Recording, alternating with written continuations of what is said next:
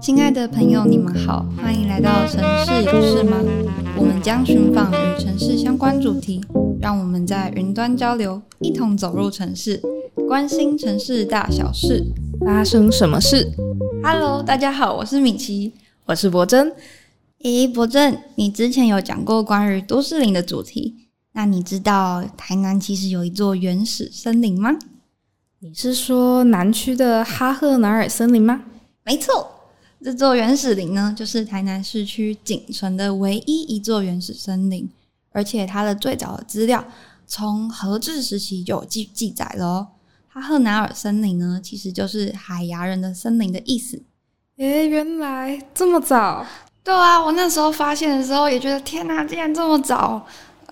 嗯、呃，但是我没有进去过啦。虽然没有进去过，但听说里面的溪流和森林啊，都跟四百年前荷兰人来台湾的看到的所见略同哦，是非常难能可贵的地方呢。嗯、呃，然后也听说里面的溪流也保持着最原始的样貌。那谈到这个溪流啊，其实它就是竹溪。竹溪我知道诶，其实我之前有去那边散步，那边环境超赞的，真的。火赞，但是你还记得它其实原本是一条臭水沟，然后当时候是为人诟病的吗？我还记得啊，小时候跟表姐经过的时候，我表姐都觉得那边超臭的，然后都会把鼻子捂起来，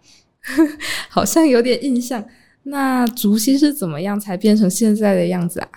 嗯，这件事情就要带我慢慢的道来。好啦，其实竹溪呢，就是跟上一集一样，也是以另一个水环境改善计划的成果。上次有提到福安坑溪是府城内历史水域的重现，那竹溪又是怎么样的河川呢？嗯，我先从竹溪的一些背景资料开始讲好了。好嘞，竹溪啊，它最早的记载就是刚刚有提到是在一六五二年荷兰人所绘制的台江内海图。那因为竹溪它的沿岸啊有茂密的竹林，因此有了竹溪这样的名称，也就是竹子的竹。那竹溪的它的水系发源于台南市东区的虎尾寮一带，源头有两个地方，一个约莫在德光中学的部分，另外一个就是巴克里公园中的梦湖。那竹溪它的流向是从梦湖出发，流经了崇明路、林森路、福联路等等的道路，全长大约是十公里。那主要流经了台南市南区的区域。最后呢，它是沿着安平工业区的南侧去注入到昆山湖里面。哦，流经的那些道路，我印象中好像没怎么看到河道，诶，是也像福安坑溪那样变成地下箱涵了吗？嗯，对啊，因为都市的发展啊，现在竹溪它从梦湖到法华桥的部分呢，都已经变成了暗沟，一直到法华桥的地方开始才是明渠的部分。我，现在想想，刚刚提到的地方好像有一些高低层的落差，还有墙上会有排水管，那应该就是竹溪曾经的河道了吧？嗯，那竹溪的历史呢？我再补充一下，它其实最早的追溯到河治时期，那时候的竹溪啊，它的流域比较广，沿岸也有丰富的许多生态资源，像是树木啊、水源啊之类等等的。然后当时的荷兰人就去将竹溪旁的森林作为一个狩猎场使用哦。哇哦，好酷！想想现在保存的哈赫纳尔森林跟四百年前荷兰人所见略同，就感觉很神奇耶。真的，那种感觉是一种你好像有一种时空交互的这种奇妙的感觉。嗯，然后啊，竹溪这样优质的、丰富的。生态环境呢，就更加成为了府城有名的美景之一。像是在日治时期的时候，当时的日本人啊，他们就从宿舍的地方呢，嗯、往南看，然后就是在南区的部分就看到了竹溪，溪上的明月就非常的明亮，月光皎皎，然后溪中呢可以看到明光明亮的月光，一整个画面就是诗情画意啊，所以他们也因此帮竹溪取了一个叫月见溪的名字。而在战后呢，台南市的文献会也将竹溪列为府城的十二胜景之一，也就是竹溪烟雨的部分。哇，感觉竹溪真的是超级漂亮诶，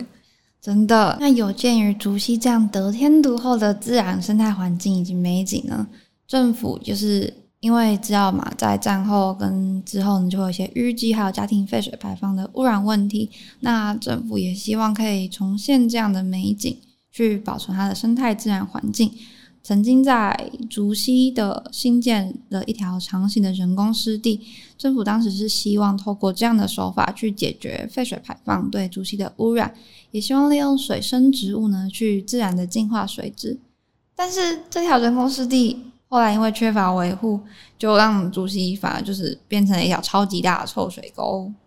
竟然吗？我记得竹溪的位置是在府城南郊外。竹溪的价值应该也不只有生态环境而已，在区位上应该拥有更多的价值吧？没错，还记得上次所说的多元河川角色吗？竹溪的位置呢，它向西可以接到眷村文化的水交社文化园区，北边呢有非常多的许多体育场馆，像是棒球场啊，还呃活动的体育活动空间等等的。那在更往北的部分呢，就可以接到五妃庙啊、孔庙商圈等喽。那它的沿岸也有台湾最古老的佛教寺院，也就是竹溪禅寺哦。所以不仅仅只是生态环境，竹溪的区位还是台南南郊重要的一个都市蓝绿网络串接的一个场所，以及体育相关活动举办的场所。诶，所以啊，这么重要，就是政府为了使竹溪去寻回了往昔这样一个竹溪烟雨的美景，然后发展河川它具有的多元角色价值。台南市政府就开启了一系列的竹溪整治计划，而后来在全国水环境改善计划的首批提报中呢，就去得到了一笔经费，开始了竹溪一连串的水环境改善工程与计划。那竹溪水环境改善计划又是怎么做的呢？嗯，它的计划主要就是分为两期，分别是它的水岸以及邻近的体育场馆和森林。第一期的水岸呢，就是从首先要先从水质的保护以及水环境的改善开始，让它脱离臭水沟的这样一个角色，包括它增加了污水截流以及净化设施，去改善它的水质以外呢，也用生态工法去打造自然的水岸，让竹溪从臭水沟重新恢复为干净明亮的水岸。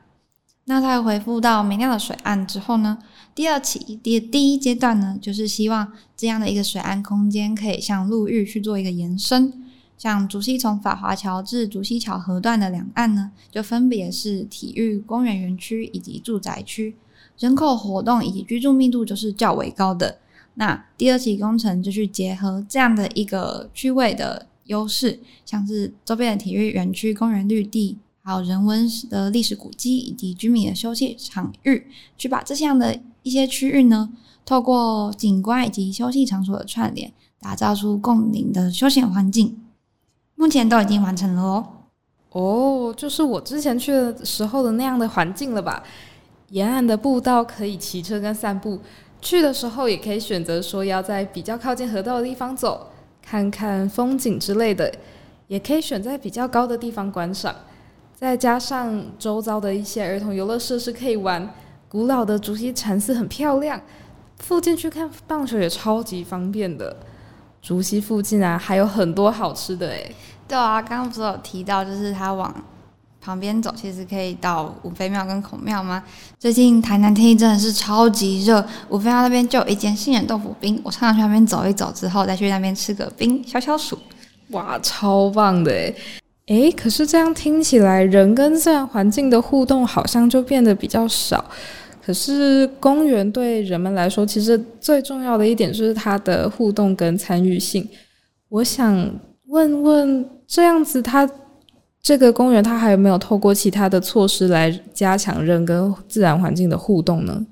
有哦，就是除了生态环境的营造以外啊。其实他们也希望可以让人们透过认识哈赫南尔森林，然后再去传递丰富且深度的生态环境的一个教育场域。所以呢，就希望透过一些办理工作坊啊，让了解森林的专业者带领人们呢，去以就地取材的方式打造出一条手作的步道。那这些步道呢，在森林中就不会使用像是混凝土啊、沥青啊，或者是砖材这些硬质的铺面。而是利用软性栈道材料，像木头啊、碎木渣等等的，来保留水陆生物的通道，嗯、也保持一个低度的开发，降低对生理的破坏以及影响。那后续也会结合导览以及管制的方式呢，去传创造传递丰富且具深度的生态与文化知识的链接，来大幅提升环境教育的效益哦。哦，这就是所谓的低冲击开发吗？嗯，没错，这样低冲击开发呢，就是十分常见的都市永续发展的手段之一。透过一些在地的分散的，又或者是小规模的开发方式，让开发地区的水循环可以，呃，近似于自然水环境的循环，包括像一些透水铺面的设计啊，还有减少地表径流的方式，都是哦。哇，原来如此。感觉竹溪水环境改善计划涉及的层面很广诶，除了政府以外，相关的 NGO 团体跟竹溪周围的居民都会受计划影响很大哦。对啊，就刚好提到，就是附近就是住宅区。那针对这块呢，为了让竹溪这样的一个经营的理念是可以永续的进行，那除了市府相关单位的成立以外，它也引入了许多周边相关的社区组织啊、社区大学，还有商圈等等的，去培养出生态环境志工、导览解说人员，来去扩大计划的参与层面。这样整个地方区都会因为竹溪的改善而发展呢。先不论环境改善后最大受益族群就是周边聚落生活的人们，包括休憩景观等等，竹溪也变成了一个人们可以推广生态教育的一个场域。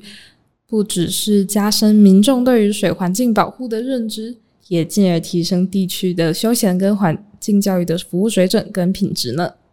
对啊，所以由此可见呐，一个良好的水环境其实可以带给城市的效益是具有非常多的面向，而且广泛的。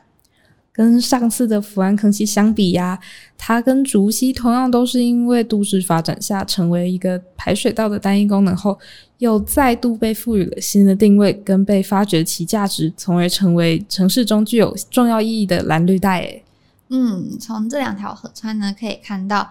嗯、河川多元角色的不同的样貌，像是一个位于城内的福安坑溪，与府城发展纹理具紧密的关联，所以它富有历史教育意义。那一个就是位于城外的竹溪，它完整未被破坏的丰富原始林资源，具有非常重要的生态教育意义。就从单一的排水角色跳脱出来，带给了城市不一样的价值。今天也是讲了好多东西呢，我们来回顾复习一下吧。好的，那首先是竹溪在台南中呢，拥有着得天独厚的丰富自然生态环境。尤其是哈赫拿尔森林，更是台南市区仅存唯一一座原始森林。而竹溪拥有的价值也不只是生态环境，还包含结合周遭的体育园区、历史文化园区，并且可作为串联府城重要公园绿地的蓝绿带。嗯、呃，在这样的背景下呢，因此在水环境改善计划中，为了让竹溪生态环境的保护以及复育，也同时结合它的区位所产生之多元价值。它去采取了低冲击开发，可以达到生态环境永续，也降低对自然生态的影响。竹溪成为生态教育场所，不仅可以加深民众对于水环境保护的认知，也进而提升地区休闲与环境教育的服务水准与品质，去促进了地方的发展。嗯，其实有关竹溪的东西还有好多好多资料，我爱查的时候。就是刚刚有提到嘛，竹溪全长大概是十公里左右，但是竹溪水环境改善计划呢，目前就是只做了部分河段，也是到哈赫拿尔森林的区域。但是再往竹溪的下游走，它的流域还经过了一连串的墓穴，以及拥有百年历史的南山公墓哦。而这样一个河川与城市墓地的关系的特殊性，其实我觉得也是另外一个有趣的议题呢。嗯城市的河川真的与人们紧密相关呢，无论是从文明、商业发展到生命的最后，都可以跟河川有关。对啊，前阵子听我同学在说，就是有人在讲一个设计案的时候，就说“生命始于水，也止于水”。那时候还不知道什么意思，但是看到竹溪这样的一条河川，是不是就可以知道“生命始于水”跟“止于水”是这样的意思了呢？嗯，感觉真的有这种感觉。希望下次也可以再继续多聊聊有关河川的话题。相信除了竹溪与福安坑溪外，还有许多不同样貌跟富有不同价值的一个城市河川呢。嗯，也会希望节目之后可以邀请相关的团体或人士跟我们分享有关竹溪或者是城市河川整治的经验跟心得，让我们可以继续一探究竟。专业者或者是关心在地生态文化的人是用一个怎么样的角度来看待还有对待竹溪的？亲爱的朋友，如果你们喜欢我们今天分享的内容，也对城市有关的话题感兴趣，欢迎订阅我们。可以在 Podcast、YouTube、Instagram 搜寻“城市有事吗”或是 Facebook“ 敦美工作室”。若有任何对于主题的想法与建议，欢迎给留言给我们。你们的回应是支持我们继续做好节目的动力。城市有事吗？关心城市大小事，发生什么事？我们下回见，拜拜。